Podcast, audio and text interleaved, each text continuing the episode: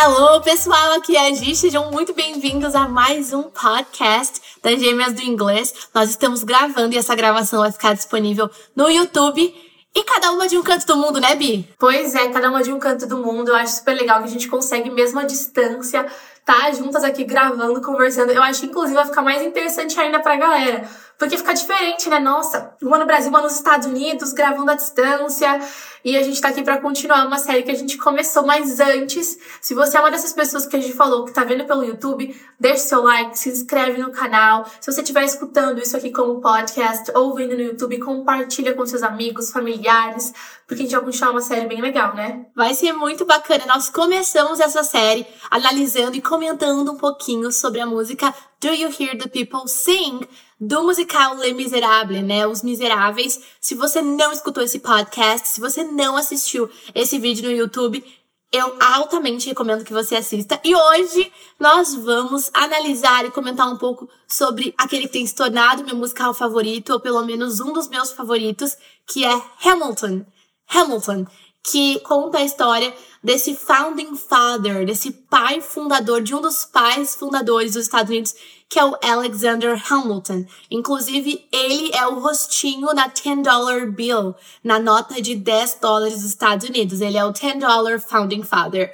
É o pai fundador da nota de 10 dólares. E o legal é que além da gente conhecer um pouco mais a história dele, ele era um immigrant, um imigrante que veio do Caribe. A gente também conhece, né, porque a história dele se cruza muito com as American Revolutionary War, com a American Revolutionary War, que teve várias battles e a gente inclusive tem no musical algumas dessas battles, dessas batalhas retratadas. É bem bacana. E uma das mais importantes, aquela que realmente deu vitória à frente norte-americana contra a frente inglesa, é a Battle of Yorktown, em 1781. A Batalha de Yorktown em 1781.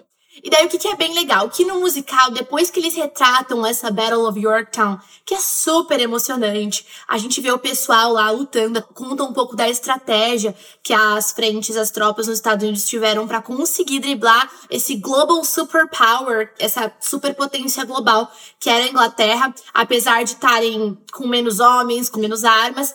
E daí eles contam, no final eles falam: We won, we won, freedom for my people, freedom for France, porque a França ajudou eles, né? Então a gente ganhou, a gente ganhou liberdade para o nosso povo, liberdade para a França. Aí, depois que tem esse ato super bacana deles ganhando, eu fiquei toda arrepiado, meu marido ficou arrepiado, uau, nossa, que incrível.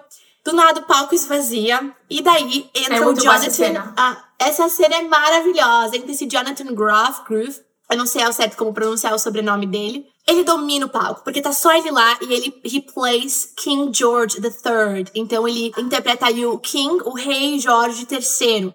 E daí ele tá assim, pé da vida, extremamente possesso, que conseguiram, né, se desvincular, ganhar a batalha, enfim, não vão ser mais seus súditos, seus subordinados. E daí ele canta essa música. Então, esse é o contexto que ele canta essa música. E ele tem um olhar, assim, ele domina o palco. Ele tem um olhar, assim, meio psychopath, que a Bianca até comentou, né, Bi? É, ele nem pisca. É muito engraçado porque eu acho que eles quiseram trazer essa coisa meio cômica pro rei. Tipo assim, um rei que tá envergonhado, que assim, tinha as tropas e perdeu a batalha. Então ele tem o um quê, assim, dessa coisa cômica e meio psicopata, que a gente falou, esse psychopath. Então ele olha e, gente, ele não pisca. Prestem atenção. É, eu acho que, se eu não me engano, é no Disney Plus, que tem, assim, de verdade, a peça na Broadway, eles gravando. Então você sente como se você estivesse na Broadway. É, inclusive, bom para esses tempos de pandemia, para você sentir ali que você tá no teatro vivendo aquela realidade. E aí, então, você vê que de fato o ator ele fala assim, ó, sem piscar, de um jeito que, que até te assusta. E também outra coisa muito engraçada é que quando a gente tá ao vivo nessas peças, você não vê a galera cuspindo, gente. Só que assim, eles cospem muito os atores na hora de cantar, porque vocês pensam que assim, eles estão ali naquele ritmo, cantando, nem podendo respirar, totalmente imersos então, às vezes, né, dá umas cuspidinhas. Então é muito legal, assim, ver isso de perto. E esse ator arrasou. Ele canta duas músicas, mas as duas músicas bastaram pra ele ser uma das pessoas mais memoráveis, assim, do musical. Sim. Que é do Lin-Manuel Miranda, né, que é um gênio que escreveu, mesmo que escreveu as músicas de Moana. Um gênio. Eu vi vários comentários nos vídeos que tem nessa música no YouTube de pessoas assim melhor tipo de papel que você pode ser na Broadway. Você tem, participa de duas músicas, tem dois solos, essas músicas são solos. Você tem um total de 10 minutos de presença e você nunca é esquecido por quem assistiu. Tipo, você fica. Pra sempre ficar, tipo, na memória. É. Então vamos lá, qual que é essa bendita música? Então ele entra no palco. Vamos cantar juntas, de que nem a gente fez com Les Misérables, mesmo pra passar uma Ah, vergonhazinha? socorro, como cantoras nós somos ótimas teachers. Ah, mas a galera entende. Ele chega. ele chega. Ele chega no palco, então ele já tá bem nervoso e ele começa. You say. Vocês dizem, né? Bastante cuidado porque esse you, todas as vezes que aparecer na música, tá falando no plural. Ele tá falando com as pessoas, com o povo que era súdito dele, porque até então, Estados Unidos, que nem era Estados Unidos, ainda era uma colônia do Reino Unido. E ele fala, You say. The price of my love's not a price that you're willing to pay. Então, vocês dizem, you say, vocês dizem, the price of my love, o preço do meu amor, is not a price that you're willing to pay. Não é um preço que vocês estão dispostos a pagar. Esse estar willing to pay é estar disposto a pagar. I'm willing to do something. Eu tô disposto a fazer algo. Tá bom? Então, you say.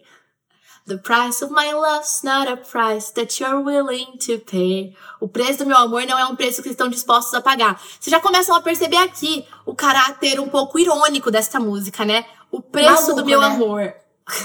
o preço do meu amor não é um preço que vocês estão dispostos a pagar, né? Ou seja, vocês não estão dispostos a pagar o preço pra serem os meus surtos, né? Bem irônico, bem irônico. Aí ele continua, né? Ele fala, you cry, vocês choram, né? Então ele sempre vai falar, vocês dizem, vocês choram. Cry é o verbo chorar. Então, you cry in your tea, which you hurl in the sea when you see me go by. Então, in your tea, gente, é no seu chá. Então, você está chorando por conta do seu chá. Isso aqui tem relação com a The Boston Tea Party. A, a festa do chá de Boston, né? A Giovanna, toda orgulhosa aí, cidade agora é Boston.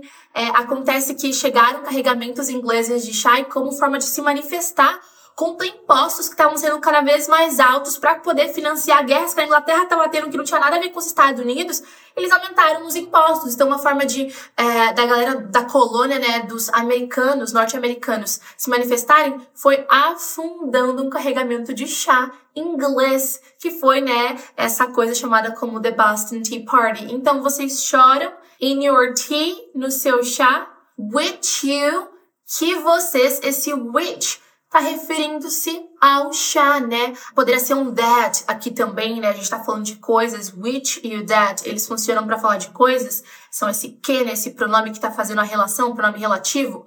Então, in your tea, which, no seu chá, que, you, você. E aí tem um verbo bem legal, que é o verbo arremessar ou lançar em inglês, que é hurl.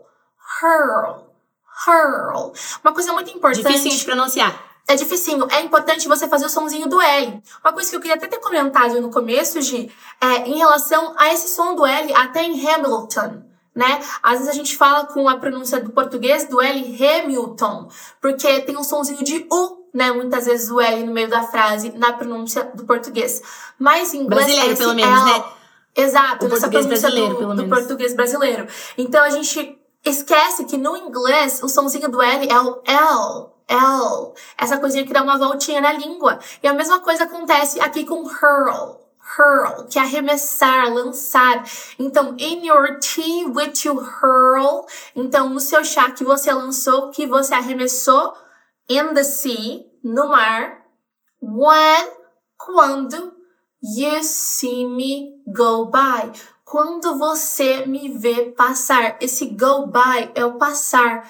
Então vocês choram sobre o chá que vocês lançaram no mar quando vocês me viram passar, né? Aqui o que me traz a ideia, eu posso estar enganada de ver se você também interpreta isso, é quando eles viram um carregamento de chá passar. Só que o rei ele personifica a ideia do produto dele, já que é um carregamento em inglês, foi eu que fui lançado no mar. O que, que você acha? Eu pensar. You cry in your tea, which you hurl in the sea when you see me go by.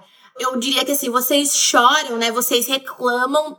E daí a forma de manifestar essa reclamação é com o chá que vocês jogaram no mar quando vocês me veem Mas isso passar. eu quis dizer, entendeu? que esse me ver é mais ou menos passar assim a é que eles ideia. personificaram no chá, no carregamento, a figura do rei. É, exato. Isso eu quis dizer, Uhum. entendeu? Eu Que também interpreto per- assim. Por que, que ele falou, nossa, no chá que vocês derrubaram quando vocês me viram passar? É porque eles viram ali o chá e descontaram, né? Tava um- rei. É, É. esse get back, esse descontar no rei. É, e daí o ator é muito bom, ele faz Why so sad? Com a carinha. E ele faz a Faz com a boquinha assim, boquinha. sabe? Bem, bem irônico. Why so sad? Por que tão tristes, né? Por que vocês estão tristes? Why so sad? É. Daí faz a boquinha assim. Sad é tristes e why é o porquê de pergunta. Why so sad? Daí ele fala. Remember we made an arrangement when you went away. É. Só que ele não fala desse Ele jeito, não fala assim, gente. não. Ele fala de um jeito bem caricato. Ele fala. Remember Remember we made an arrangement when you went away. Now you're making me mad. Ele fala assim. Então, remember, né? Remember, como ele fala. Remember, we made an arrangement. We made an arrangement, que seria assim, esse jeito bem caricato de falar. Lembra que nós fizemos um combinado, esse arrangement, ou então como ele fala, arrangement, é um combinado, né? Então a gente fez um combinado quando vocês foram embora. Então lembra que aconteceram na Inglaterra, a gente tinha um combinado. Vocês eram meus súditos, né? Então, remember we made an arrangement when you went away. Went away é ir embora, quando vocês foram embora. Remember? Daí, de novo, lá ele falou, remember we made an arrangement when you went away. Daí que ele fala depois, Bi. Now you're making me mad.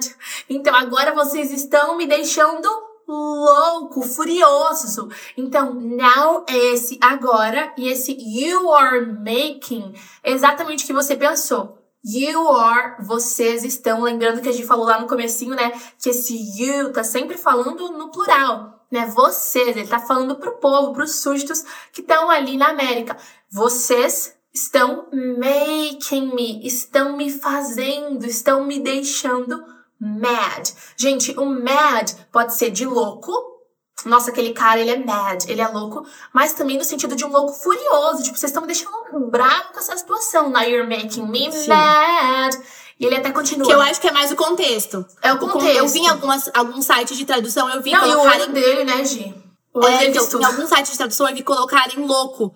Mas, assim, eu não sei se de fato o King George III, ele era louco. Mas, na minha interpretação de quem assistiu o musical, ele tá dizendo aí no sentido de furioso. Now you're making me mad. Tipo, eu tô furioso que vocês estão não sendo mais meus súditos, Vocês estão né? dando trabalho, vocês não estão seguindo o combinado, que era vocês ficarem bonitinhos como súditos na colônia, né?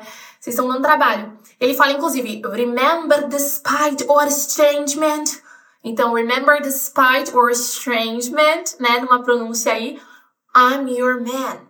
Então, remember. Ele fala assim mesmo. Ele fala. Despite or estrangement, I'm your, Your man. man. Ele fala assim. Então, remember é esse lembre-se, lembre-se. E esse despite, despite é o apesar de. No caso aqui, apesar do. Do quê? Or estrangement. Do nosso estranhamento, distanciamento. Então, se lembra que apesar da gente ter se distanciado, desse nosso distanciamento, da gente estar meio estranhos um com o outro, I'm your man. Eu sou o seu Essa homem. parte ele não, ele não fala com sotaque, não, I'm your man. Ele só fala, agora eu tô lembrando, ele fala, Remember despite or estrangement, I'm your man. Sim. É, ele daí essa parte não tem o sotaque diferente. É, então ele fala, eu sou o seu homem. Tipo assim, por mais que vocês estejam aí na colônia, que vocês não estejam mais com relações próximas aqui com a coroa, porque não estão na Inglaterra, calma aí, meus filhos, que eu sou o homem de vocês ainda. Eu ainda que mando nas coisas. É esse o recado que ele tá passando, né? E daí ele canta, You'll be back, soon you'll see. You remember you belong to me. Então, you'll be back. Vocês vão votar, vocês estarão de volta. Soon you'll see. Em breve vocês verão. You will see. Em breve vocês irão ver, né? Vocês verão. You'll remember you belong to me. You'll remember. Vocês irão lembrar, vocês lembrarão que vocês pertencem a mim. Belong to me é o pertencer a mim. You'll remember you belong to me. Então tá meio que dizendo, ah, vocês vão ver, daqui a pouco vocês voltam, vocês vão voltar, vocês vão se lembrar que vocês pertencem a mim. E daí ele continua, ó. You'll be Vamos back. nessa parte. Time will tell. You remember that I served you well. Então, you'll be back. Bem assim. Então, vocês vão voltar. Ele repete. Time will tell. O tempo irá dizer, tipo assim, ah, isso aí, ó, vai passar esse fogo de palha, de querer revolução, de querer aí independência. O tempo irá dizer. You'll be back. Time will tell. You remember that I served you well. Vocês vão se lembrar, né? You will, você já percebeu que esse vocês vão. Vocês vão. You'll be back, vocês vão voltar. You will remember, vocês vão se lembrar. That, que é esse que.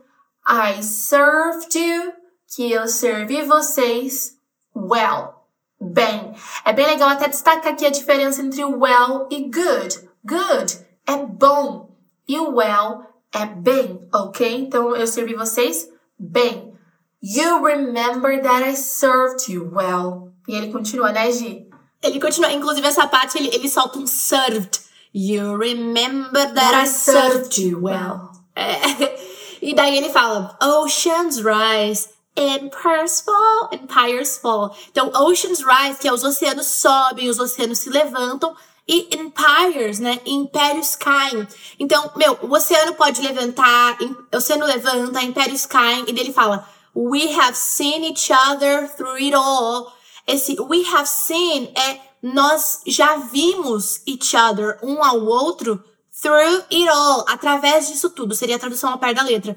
Mas a ideia aqui que traz é que a gente já passou por altos e baixos juntos. Vocês repararam? Ele fala: olha, oceanos sobem, impérios caem. A gente já passou por tudo isso, a gente já viu um ao outro em todas essas situações, nos ups and downs, nos altos e nos baixos, nos momentos bons e nos momentos ruins, sabe?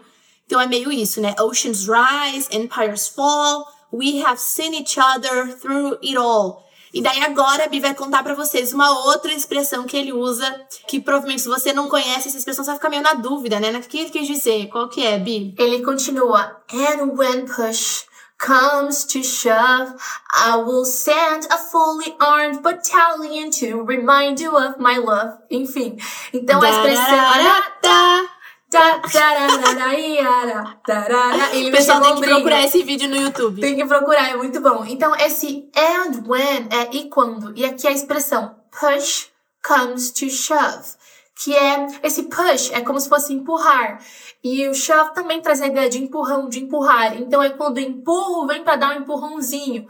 Na verdade, a gente usa em contextos geralmente negativos, né, Gi? Pra, tipo assim, quando a giripoca pia, né? Dá um exemplo, Gi, quando chega a hora. Exatamente, quando a hora chegar, quando o momento chegar, por exemplo, eu posso chegar na Bianca e falar assim: Well, if push comes to shove, I'll sell my car, né? Então, tipo, se a hora chegar, se a giripoca piar, se né, o negócio apertar, eu vou ter que vender meu carro. Então aqui ele tá tendo essa ideia. Olha o que ele vai falar depois. Ele fala, olha, and when push Quando as coisas apertarem, né? As coisas apertarem, o que, que ele vai fazer? I will send, eu vou enviar a fully armed battalion. Fully é totalmente, completamente e armed é armado. Battalion, batalhão. Então, um batalhão completamente armado to remind you, para te lembrar of my love, do meu amor. Ou seja, se as coisas começarem a apertar, meus queridos, eu vou lembrar o quanto eu amo vocês e o quanto eu quero vocês perto de mim como colônia, com um batalhão completamente armado para fazer esse lembrete. Ou seja, eu vou Tô fora. dar em vocês. vou dar em vocês, né? Com Esse armas. amor eu não quero, não. Esse amor eu passo. Mas tá vendo o caráter irônico, né, Bim? Sim, Caráter super é irônico. muito legal. Adorei. Então, olha só que legal que até com um musical que descreve, né, um fato aí ah, de 1800 e bolinha, a gente consegue ver expressões super úteis pro nosso dia a dia. Eu espero muito que com esse episódio, com esse podcast, você tenha não só aprendido, mas instigado o desejo, né, Gi? De ver esse musical, de assistir. Não se assuste quando você assistir, você vê vários raps e não entender muito muita coisa, porque com o tempo você vai memorizando, vai decorando, vai entendendo e vai absorvendo. Porque essa é uma característica de Hamilton, né, Gi? Tem muito rap. Tem vários. E é muito bom, gente. Eu super recomendo. É de 1700 e bolinha, né? Quase 1800. Então, realmente, tem bastante da história dos Estados Unidos. Tem inglês. Tem, ai, personagens incríveis. Atores maravilhosos. Assistam no Disney Plus. E a gente se vê no próximo. Até o próximo. Take care. Take care.